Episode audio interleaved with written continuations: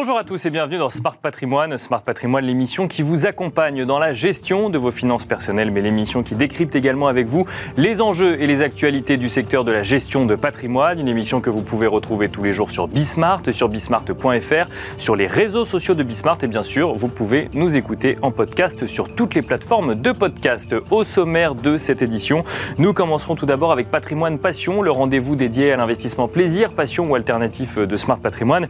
Et en l'occurrence, dans un instant, nous ferons le point avec euh, Pascal Paul, le PDG de Chronos 360, sur les dynamiques à l'œuvre en matière de montres de collection, sur l'acquisition ou l'investissement éventuel sur la montre de collection. Quelles sont les dynamiques en matière de prix, notamment? Ce sera une des questions que nous lui poserons. Nous enchaînerons ensuite avec Enjeu patrimoine, un enjeu patrimoine euh, consacré aux éventualités que qu'ont les propriétaires face aux loyers impayés, des loyers impayés euh, que certaines études euh, voient à la hausse depuis euh, quelques mois. Nous regarderons donc ensemble quel est l'état des lieux de la situation aujourd'hui et quels sont les recours éventuels des propriétaires sur le sujet. Nous en parlerons avec Roselyne Collant, directrice pardon, directrice générale de l'ANIL, mais aussi Gabriel Neoujani, avocat spécialisé en droit immobilier. Et puis enfin, dans la troisième partie de l'émission, dans l'œil du CGP, nous ferons le point cette fois-ci avec Clément Gérant de 1909 Gestion Privée, sur l'imposition lorsque l'on a des enfants étudiants. On se retrouve tout de suite sur le plateau de Smart Patrimoine.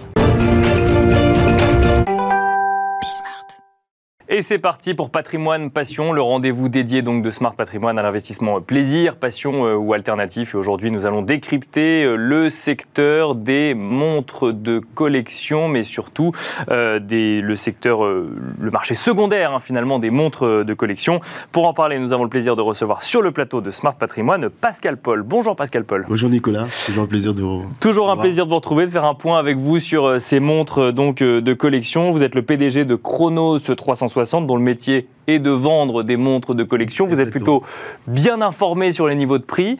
Euh, on s'était vu en début d'année et en début d'année, effectivement, il y avait des questionnements un petit peu sur les niveaux de prix. Alors, il y a les montres qui marcheront toujours et dont les prix varient peu, enfin peut-être qu'elles ont varié, vous allez nous le dire. Et puis il y avait le reste du marché qui derrière accusait peut-être un, un début de ralentissement. On est là fin d'année 2023. Qu'est-ce que vous avez constaté sur cette année? Est-ce que le marché, c'est, euh, il y a eu, ouais, est-ce qu'il y a eu des, des, des, des, évolutions? Bah oui, bah, en tous les cas, euh, quand les, comme on dit, quand les taux montent, euh, les actifs baissent. Donc la, classe même les montres. Même les montres. La classe d'actifs des montres n'a pas n'a pas dérogé à la règle. Il y a eu quand même une sévère correction qui s'est faite sur le marché depuis le, début d'année. Notamment, j'étais venu vous expliquer en début d'année cette classe des iconiques modernes qui étaient les montres sur lesquelles il y avait euh, une grosse bulle qui s'était créée parce qu'il y avait beaucoup de demandes suite à l'afflux la de crypto-monnaies et autres, euh, où tout le monde voulait ces modèles-là. On se retrouvait avec des modèles qui avaient pris des, euh, des une croissance exceptionnelle. Donc toutes ces pièces-là, aujourd'hui, il y a eu une baisse très très forte des prix qu'on a constaté. D'ailleurs, on a lancé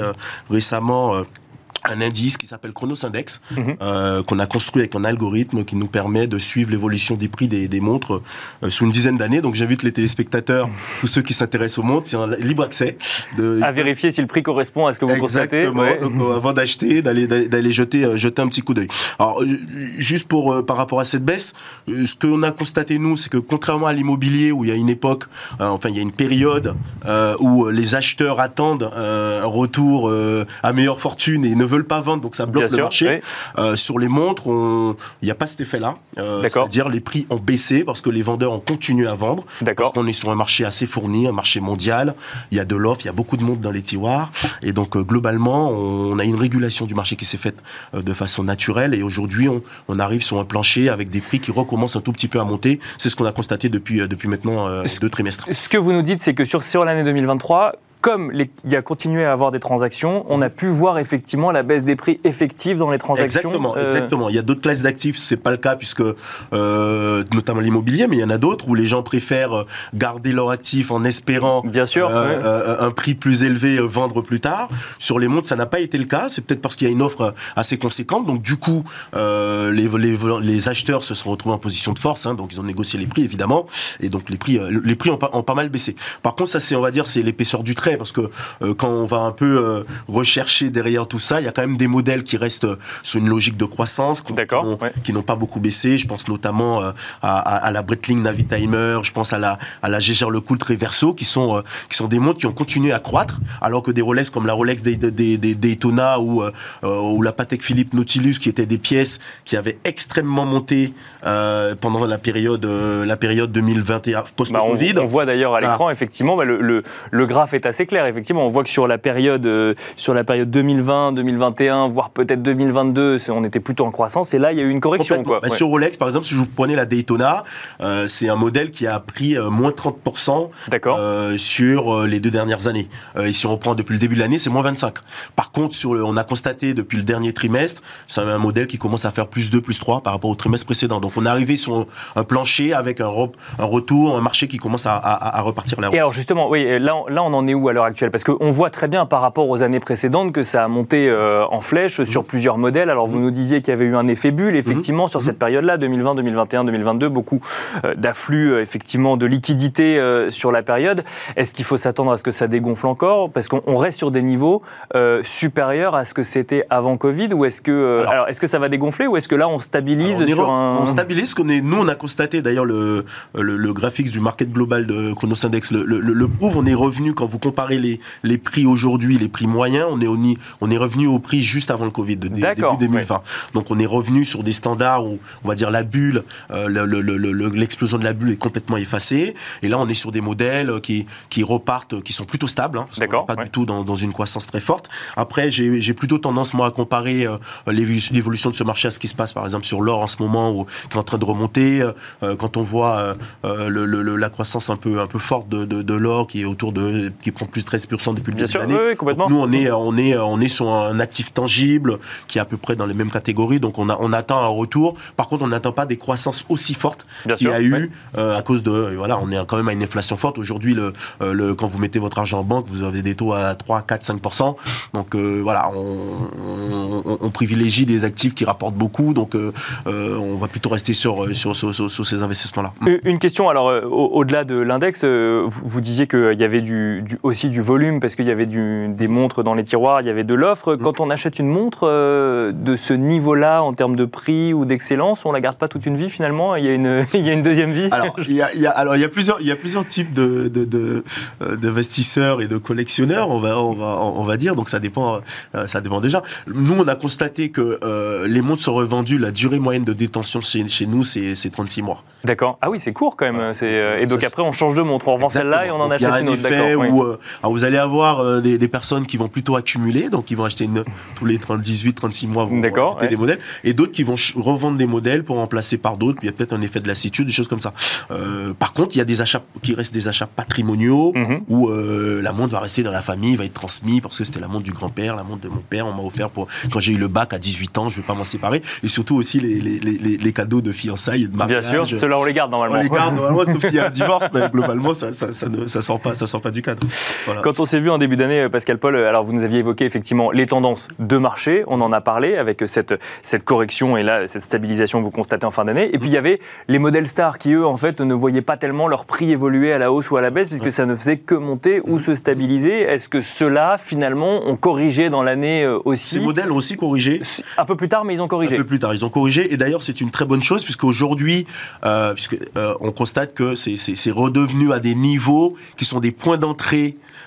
euh, très intéressants pour des, des, nouveaux investisseurs ou des personnes qui s'intéressaient déjà à ces pièces et qui n'avaient peut-être pas les moyens de rentrer, qui ont peut-être bien fait aussi de ne pas rentrer au niveau où c'était. Aujourd'hui, c'est revenu sur des, standards de prix. Je vous donne un exemple. Vous prenez euh, la Patek Philippe Nautilus, par exemple. C'est un, un, modèle, quand j'étais venu vous voir, qui se négociait au-dessus de 110, 120 000 euros. Aujourd'hui, le prix moyen est plutôt autour de 60, 70 000 euros. D'accord. Donc, il y, a, une belle correction. Donc, on parle, c'est un indice global. Hein. Si vous prenez d'un modèle à l'autre, il peut y avoir une différence, mais la moyenne est plutôt là. Et donc, globalement, vous avez des, euh, c'est une porte d'entrée pour des nouveaux investisseurs ou des anciens investisseurs qui reviennent sur le modèle parce qu'ils connaissent le potentiel. Ils se disent, tiens, c'est le bon moment de réinvestir. Euh, c'est, voilà, c'est après une baisse qu'on fait des bonnes affaires. Donc, euh, donc voilà, on en est là aujourd'hui. Merci beaucoup, Pascal Paul, d'être venu décrypter le marché des montres pour nous dans Smart Patrimoine. Je rappelle que vous êtes PDG de Chronos 360. Merci. Et quant à nous, on se retrouve tout de suite dans Enjeu Patrimoine. Et nous enchaînons à présent avec Enjeu patrimoine. Une question euh, aujourd'hui, que faire lorsque l'on fait face à des loyers impayés ou à des retards de loyers lorsque l'on est propriétaire? Euh, Deux personnes pour répondre à cette question sur le plateau de Smart Patrimoine. Nous avons le plaisir d'accueillir tout d'abord Roselyne Conan. Bonjour Roselyne Conan. Bonjour. Bienvenue sur le plateau Smart Patrimoine. Vous êtes directrice générale de l'ANIL, l'ANIL, l'Agence nationale pour l'information sur le logement. Nous avons le plaisir d'accueillir également sur le plateau de Smart Patrimoine Gabriel Neujani Bonjour Gabriel Nojaniki. Bonjour. Vous êtes avocat spécialisé en droit immobilier et vous traitez entre autres parfois de sujets en lien avec des retards ou euh, des loyers impayés. Absolument. On va euh, essayer de comprendre ensemble ce qu'on peut faire en tant que propriétaire lorsque l'on fait face à une situation comme celle-là. Déjà, première question pour vous, Roselyne Conan. Alors effectivement, on, voit certaines études, certains articles estimer que euh, face à l'inflation, avec l'inflation, on a une augmentation du, des retards de paiement de loyer, voire des impayés de loyer. Est-ce que c'est quelque chose que les professionnels comme vous constatent également Peut-être euh, Roselyne Conan pour commencer. Alors, euh, le ministre du Logement, effectivement, euh, observe, observe des choses et il y a effectivement un observatoire des impayés de loyer qui s'est réuni il y a quelques mois. On avait quelques signaux, effectivement, dans le parc social, dans le parc privé, sans forcément une avalanche d'impayés. Il y a des impayés, mais voilà, on a plus qu'avant ou un peu plus qu'avant? On a un petit peu plus d'impayés qu'avant, bien sûr. Oui, on constate effectivement euh, quelques ménages euh, qui ont des difficultés à faire face effectivement à, leur loyer ou qui sont un petit peu plus de retard qu'avant. Est-ce qu'on peut euh, pour autant faire un lien direct avec l'inflation, le coût de la vie qui augmente ou c'est trop tôt pour le dire aujourd'hui? Je pense que les enjeux de charge en lien avec l'énergie peut, contribuer justement à, générer des impayés, hein, puisque euh, un ménage il fait face à un ensemble de, charges hein, chaque mois. Et c'est vrai que si sa facture euh, de gaz ou d'électricité augmente de manière significative, ça peut avoir un impact euh, aussi sur le loyer.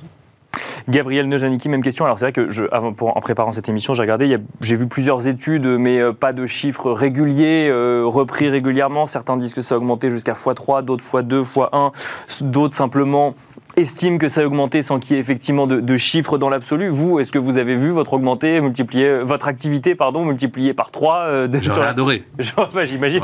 Mais bon, pas, pas, du tout dans ces proportions-là. Il y a une légère augmentation, mais il y a surtout un accompagnement, en tout cas des propriétaires institutionnels, dans les problématiques que peuvent rencontrer les locataires euh, au, quotidien. C'est-à-dire, la première chose qu'ils font, il y a quelques années encore, c'était euh, ils délivraient immédiatement un commandement de payer. Maintenant, c'est d'essayer de contacter le locataire pour savoir quelles sont leurs problématiques, quelles sont leurs difficultés et s'il est possible de, mettre en place un échéancier. Et c'est seulement si bah, il n'y a pas de son, pas d'image ou si l'échéancier n'est pas respecté qu'à ce moment-là, on va repartir dans euh, une procédure euh, en recouvrement des impayés et expulsion. Ça, c'est les propriétaires institutionnels. Institutionnels. D'accord, oui. Les particuliers sont beaucoup plus frileux parce qu'ils n'ont pas la masse financière pour pouvoir attendre.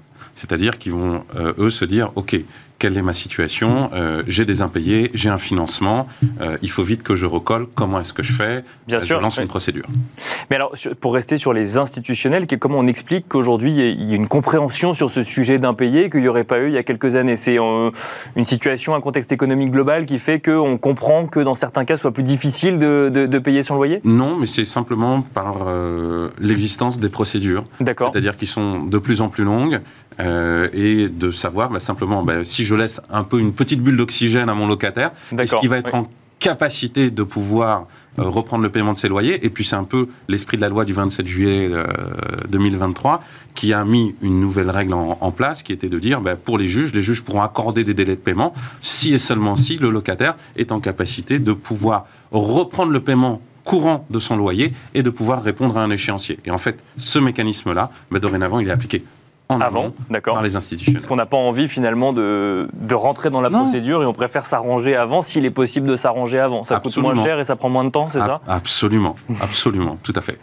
Roselyne Conan, si on vient à la base, effectivement, parce que là on est déjà allé dans les procédures avec Gabriel Nejaniki, mais si on revient à la base, quand on est propriétaire, qu'on fait face à euh, des loyers impayés, euh, il y a mille et une raisons qui peuvent expliquer des loyers impayés. On peut être de la difficulté personnelle à euh, des choses moins honnêtes venant de certains, euh, de certains locataires. Quand on est propriétaire, on n'a pas forcément toutes les cartes en main pour comprendre déjà et ensuite savoir comment agir. Euh, quels sont les recours qui s'offrent à nous? Quel est le bon comportement à avoir en tant que propriétaire? Alors, comme le disait euh, très précisément, effectivement, euh, euh, Gabriel Nejaniki, oui. Voilà, mon collègue de plateau. ce qui est important, c'est de reprendre contact avec le locataire. D'accord. Oui. nous, on incite hein, les propriétaires. On voit beaucoup plus d'autres propriétaires de particuliers qui viennent nous voir pour nous poser des questions. Ce qui est important, c'est de reprendre contact avec son locataire pour identifier le pourquoi. Euh, si on arrive justement à renouer le lien, euh, bah, c'est euh, tenter de mobiliser des aides, parce qu'il y a des dispositifs qui permettent de solvabiliser le locataire, comme les aides au logement. Il y a des dispositifs qui permettent de prendre en charge une dette de loyer, les fonds de solidarité logement.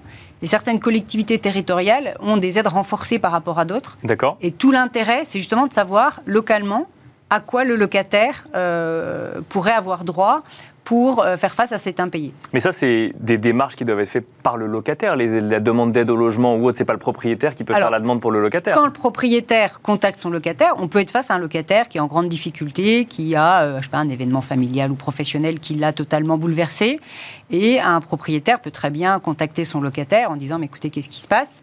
Et le locataire dire, euh, voilà, oui, je suis désolé, j'ai pas payé mon loyer, je viens de perdre mon emploi, ou enfin, je suis dépassé par des événements, ou je voilà, je, c'est pas moi qui m'occupais de la gestion euh, du logement, je ne sais pas comment m'y prendre, etc. Donc euh, le, bailleur peut très bien orienter le locataire auprès d'une agence départementale d'information sur le logement qui va pouvoir renseigner le locataire, euh, mobiliser les éventuelles aides à sa disposition, bien et puis aussi, aussi, expliquer, si effectivement le locataire ne répondait pas, les démarches à entamer. Hein. C'est-à-dire qu'il faut alors une relance amiable, un petit mail, euh, un courrier recommandé. Et puis, s'il n'y a pas de réponse, il faut qu'il y ait une preuve écrite de cette relance amiable. C'est mieux. Oui. Hein, c'est mieux, c'est-à-dire qu'on va se ménager euh, les différentes euh, preuves des démarches qui ont été effectuées en direction du locataire. Et puis après, on peut contacter un commissaire de justice pour délivrer un commandement de payer qui va permettre de rappeler quelle est la somme due au locataire et puis faire courir un délai. D'accord. Euh, qui euh, va provoquer euh, effectivement la résiliation du bail. Et l'étape d'après, c'est convoquer hein, par voie d'assignation le locataire devant le tribunal judiciaire pour obtenir la, la condamnation au paiement des sommes et éventuellement l'expulsion du locataire entre le constat de loyer impayé, la première prise de contact avec un locataire et l'engagement de procédure plus lourde si on se rend compte qu'il n'y a pas de solution, il peut se passer combien de temps? Parce que c'est ça qui fait peur parfois aux propriétaires, c'est de se dire, tiens, j'en ai pour 2-3 ans par exemple. Alors là, je donne un lieu commun, qu'en disent les professionnels bah, il y a quand même une règle de proportionnalité des poursuites, c'est-à-dire que s'il a deux jours de retard, on ne va pas assigner tout de suite. Bien sûr, hein. évidemment. Euh, voilà, le, professionnel du droit qu'il va rencontrer va aussi remettre euh, certaines bases et réexpliquer que voilà, on attend effectivement enfin que le une mois, quinzaine, une quinzaine de jours. Une quinzaine de jours. Ah oui, ça reste court. Oui, ça reste très oui court. mais le, c'est 15 jours, c'est suffisant pour passer un appel. Oui, c'est vrai. Oui, oui, Même s'il vaut mieux une preuve écrite, ou même s'il vaut mieux un mail ou un recommandé. Oui, oui, mais au, début, euh, voilà, on, passe, on essaye de passer deux trois coups de fil. Ça fonctionne, ça fonctionne pas. Si ça fonctionne pas, on fait une relance par mail.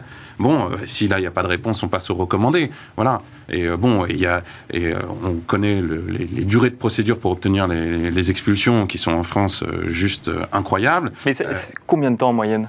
Ah, On est sur on est sur du 24 mois. Alors il y a eu la loi du, du 27 juillet de 2023 qui essayer de venir un peu réduire tout ça. Alors il y a quelques petites astuces. Par exemple, on parlait de faire délivrer un commandement de payer. Ben, nous, maintenant, dans certaines procédures, on ne le délivre même plus. D'accord. On, fait une mise en demeure d'avoir à payer sous 15 jours et hop, derrière, on délivre l'assignation. Alors, on ne va pas obtenir l'acquisition de la clause résolutoire, mais on va obtenir la résiliation judiciaire du, bail. Hop, on a gagné euh, deux mois. Quoi. Maintenant, réduit à un mois et demi avec la nouvelle réforme. Les huissiers sont encore un peu frileux, quoi. commissaire de justice maintenant, pour, euh, pour, euh, pour, pour, délivrer. Ou là, il y a également, suite à cette réforme, lorsqu'il y a une décision de justice qui a été rendue, il y a un commandement d'avoir à libérer les lieux qui est délivré. Et normalement, le locataire, il a un délai de deux mois pour le faire. S'il ne le fait pas, après, il y a l'huissier qui se présente, qui constate qu'il s'est maintenu dans les lieux et va demander à la préfecture le concours de la force publique. Et si vous tombez dans la période hivernale, c'est terrible. Il y a effectivement la trêve hivernale qui, euh, qui peut redécaler de quelques mois. Exactement. Et là, la loi du 27 juillet 2023 a apporté un petit élément qui va peut-être motiver un peu les locataires à respecter les décisions de justice, c'est que passer ce délai de deux mois, dorénavant, c'est pénalement répréhensible de se maintenir dans les lieux. Donc les propriétaires auront la possibilité de citer à comparaître directement les locataires devant le tribunal correctionnel. Dès le lendemain de la fin Dès le lendemain du commandement d'avoir acquitté les lieux. C'est-à-dire que vous avez une décision de justice qui est rendue, elle est signifiée, il y a un délai d'appel qui court, et l'huissier peut, même pendant la période hivernale, délivrer un commandement d'avoir acquitté les lieux. Le locataire dispose alors d'un délai de deux mois pour libérer les lieux. Si au bout de ce délai de deux mois, le locataire n'est pas parti, le, propriétaire a deux possibilités. La première possibilité, continuer, et même il peut les faire en même temps, parallèlement, continuer sa procédure pour obtenir, obtenir l'expulsion du locataire. Et la deuxième, c'est le citer à comparaître directement devant le tribunal correctionnel. Là, pardon, on est dans, un, dans, un, dans une situation où il n'y a plus un seul euro versé entre locataire et propriétaire. Si on est sur des euh, loyers partiellement versés ou euh, versés tous les trois mois, est-ce que la procédure marche quand même? Oui, absolument, parce que le, le magistrat, maintenant, sa compétence a été réduite pour apprécier, on va dire, extrêmement largement les capacités du locataire. Le locataire, s'il ne veut pas voir son bail résilié, il a l'obligation, je dis bien l'obligation, de reprendre le paiement du loyer courant. D'accord. Et ensuite d'organiser un échéancier. D'accord, je comprends. Voilà. Et s'il ne peut pas, le, juge n'aura plus la possibilité d'accorder, euh, d'accorder des délais. Et bien évidemment, le juge ne pourra en éventuellement en accorder que si le locataire est en capacité de rapporter la preuve qu'il a les capacités financières de le faire. Mais si c'est quelqu'un qui est passé au RSA et qu'il a un loyer de 850 ou 900 euros, malgré euh, les aides au logement, il ne sera pas en capacité de le faire immédiatement. Roselyne Conan, est-ce qu'on peut se, prémunir de ce type de situation? Alors là, effectivement, on est dans cette émission du point de vue du propriétaire. Mhm. Euh, il y aurait effectivement d'autres émissions à faire du point de vue du, locataire, dont on imagine la situation parfois complexe euh, s'il n'arrive pas à payer son loyer. Mais du point de vue du propriétaire ou de la propriétaire, est-ce qu'on peut se prémunir de ce genre de situation avec une sélection particulièrement drastique à l'entrée, avec euh, enfin, la souscription à une assurance loyer impayé, par exemple? Alors, ce qui est important, c'est bien de préparer son lien locatif en amont. C'est-à-dire que euh, donc le choix du locataire, hein, mais euh, c'est vrai que la situation financière d'un locataire, elle peut évoluer dans le temps. Bien sûr. Son emploi, on peut peut séparer. Euh, donc ça, on peut pas forcément. On peut préparer un dossier. Hein. on va vérifier que la personne a bien un contrat de travail, un, salaire. Euh, c'est se prémunir et se préparer des garanties un système comme euh, un cautionnement visal pour certains publics qui permet d'avoir un, organisme tiers qui va se porter caution et en cas d'impayé donc se substituera au locataire. vous avez également donc les, une assurance loyer impayé euh, qui va permettre, à partir du moment où le sinistre est déclaré, c'est-à-dire que l'impayé euh, est, constaté, de pouvoir déclencher euh, la mise en place de cette assurance. Mais ça n'empêchera pas que, voilà, on, enclenchera quand même une procédure vis-à-vis -vis du locataire. Qui sera enclenchée quoi Par l'assurance ou par le propriétaire en parallèle? Alors en général, c'est le propriétaire hein, qui, engage, qui engage la procédure. Euh, mais c'est vrai qu'il y a des délais qui sont euh, précisés justement dans, le contrat d'assurance et qui permettent de définir en fait différentes étapes euh, avec des prises en charge justement de ces frais de, procédure. c'est les, assurances privées peuvent même parfois dire écoutez, nous, on vous paye le loyer en lieu et place du locataire et nous nous occupons de la procédure d'expulsion. D'accord. Parce qu'ils veulent, ils veulent que ce soit rythmé et que ça aille vite, parce que plus le temps passe, plus ils doivent verser de l'argent bien sûr, aux, bien sûr, bien propriétaires. Sûr. ils ne veulent pas que ça traîne non plus trop longtemps et que le propriétaire se dise bon ben est-ce que forcément j'ai besoin de faire, de, faire diligence? Donc, il y a beaucoup d'assurances, en tout cas privées, qui reprennent la main sur la gestion. Pour s'assurer de ne pas avoir à payer euh, des années et des années de loyer. Euh, exactement, exactement. Donc, euh, bah, c'était ma dernière question, Rosine Conan. Comment est-ce qu'on peut se prémunir, si je comprends bien euh, Enfin, en tout cas, anticiper au mieux une situation qui se passerait bien, parce que c'est quand même ce que souhaitent propriétaires et locataires dans la majorité, des cas. La majorité des contrats de location se passe bien. Et la majorité des Oui, c'est vrai. on a une idée du pourcentage de, de, loyers impayés en France aujourd'hui, parce que j'ai dit ça augmente en début d'émission, mais ça augmente de, à partir de quoi? De... je pense qu'il y a moins de 10% euh, des contrats de location qui font l'objet justement de, enfin, où il y a un litige. Hein. C'est vraiment comme quand vous avez la fièvre, tout le corps le ressent, mais euh, ça reste, euh, anecdotique et ça passe vite, mais, mais c'est vraiment tout petit par rapport à l'immensité des, euh, des, locataires qu'il y a en France. Qui eh ben, payent leur loyer. Et qui, payent, leur loyer. régulièrement leur loyer. Qui payent de manière régulière. Merci beaucoup, Roselyne Conan, directrice générale de l'ANIL, donc l'Agence nationale pour l'information au logement. Merci, Gabriel Nejaniki, avocat spécialisé en droit immobilier. Et quant à nous, on se retrouve tout de suite dans l'œil du CGP. Et pour finir cette émission, l'œil du CGP, nous allons nous demander ensemble comment gérer et quel choix faire en matière d'imposition lorsque l'on a des enfants étudiants. Et pour cela, nous avons le plaisir de recevoir sur le plateau donc de Smart Patrimoine Clément Blériot. Bonjour Clément Blériot. Bonjour Nicolas. Vous êtes gérant de 1909 Gestion Privée. Alors, euh, quand on doit gérer son imposition et que l'on a un ou plusieurs enfants étudiants, on peut se poser plusieurs questions. Comment faire les bons choix? C'est une très bonne question. Alors effectivement, les enfants, ça coûte cher. Et les études, ça coûte, ça coûte cher. aussi. Voilà, l'installation dans la, dans la vie active, ça coûte cher.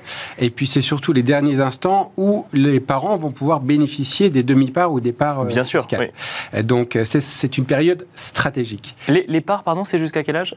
C'est jusqu'à 21 ans si l'enfant ne fait pas d'études. D'accord. Et 25 ans si l'enfant poursuit ses études. D'accord, donc euh, le choix est d'autant plus stratégique. Voilà, exactement. Donc en fait, il y, a deux, il y a deux options possibles. Soit on conserve l'enfant dans le foyer fiscal des parents, soit on le détache en lui versant une pension alimentaire. D'accord. D'accord?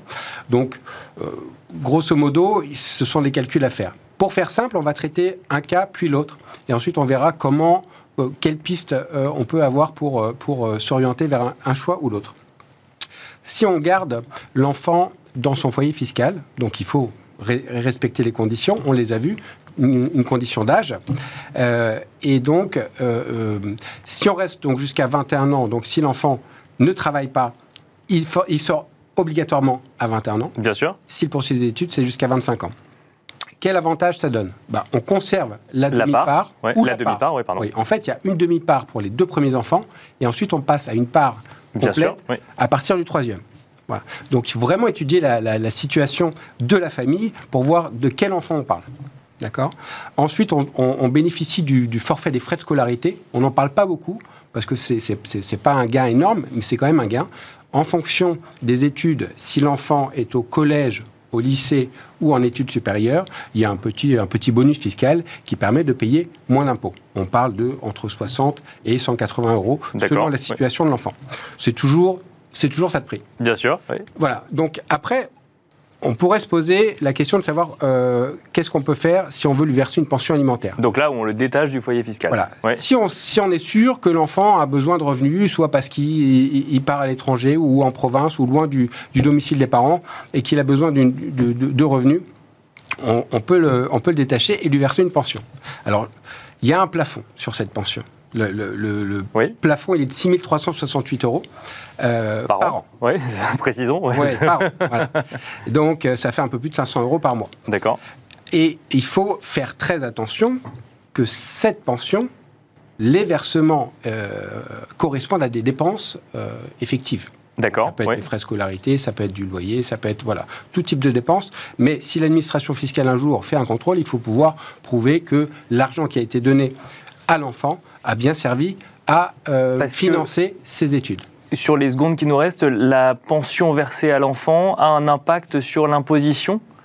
Oui, en fait, le parent va déduire sa pension et c'est l'enfant qui, lui, va déclarer le revenu. D'accord?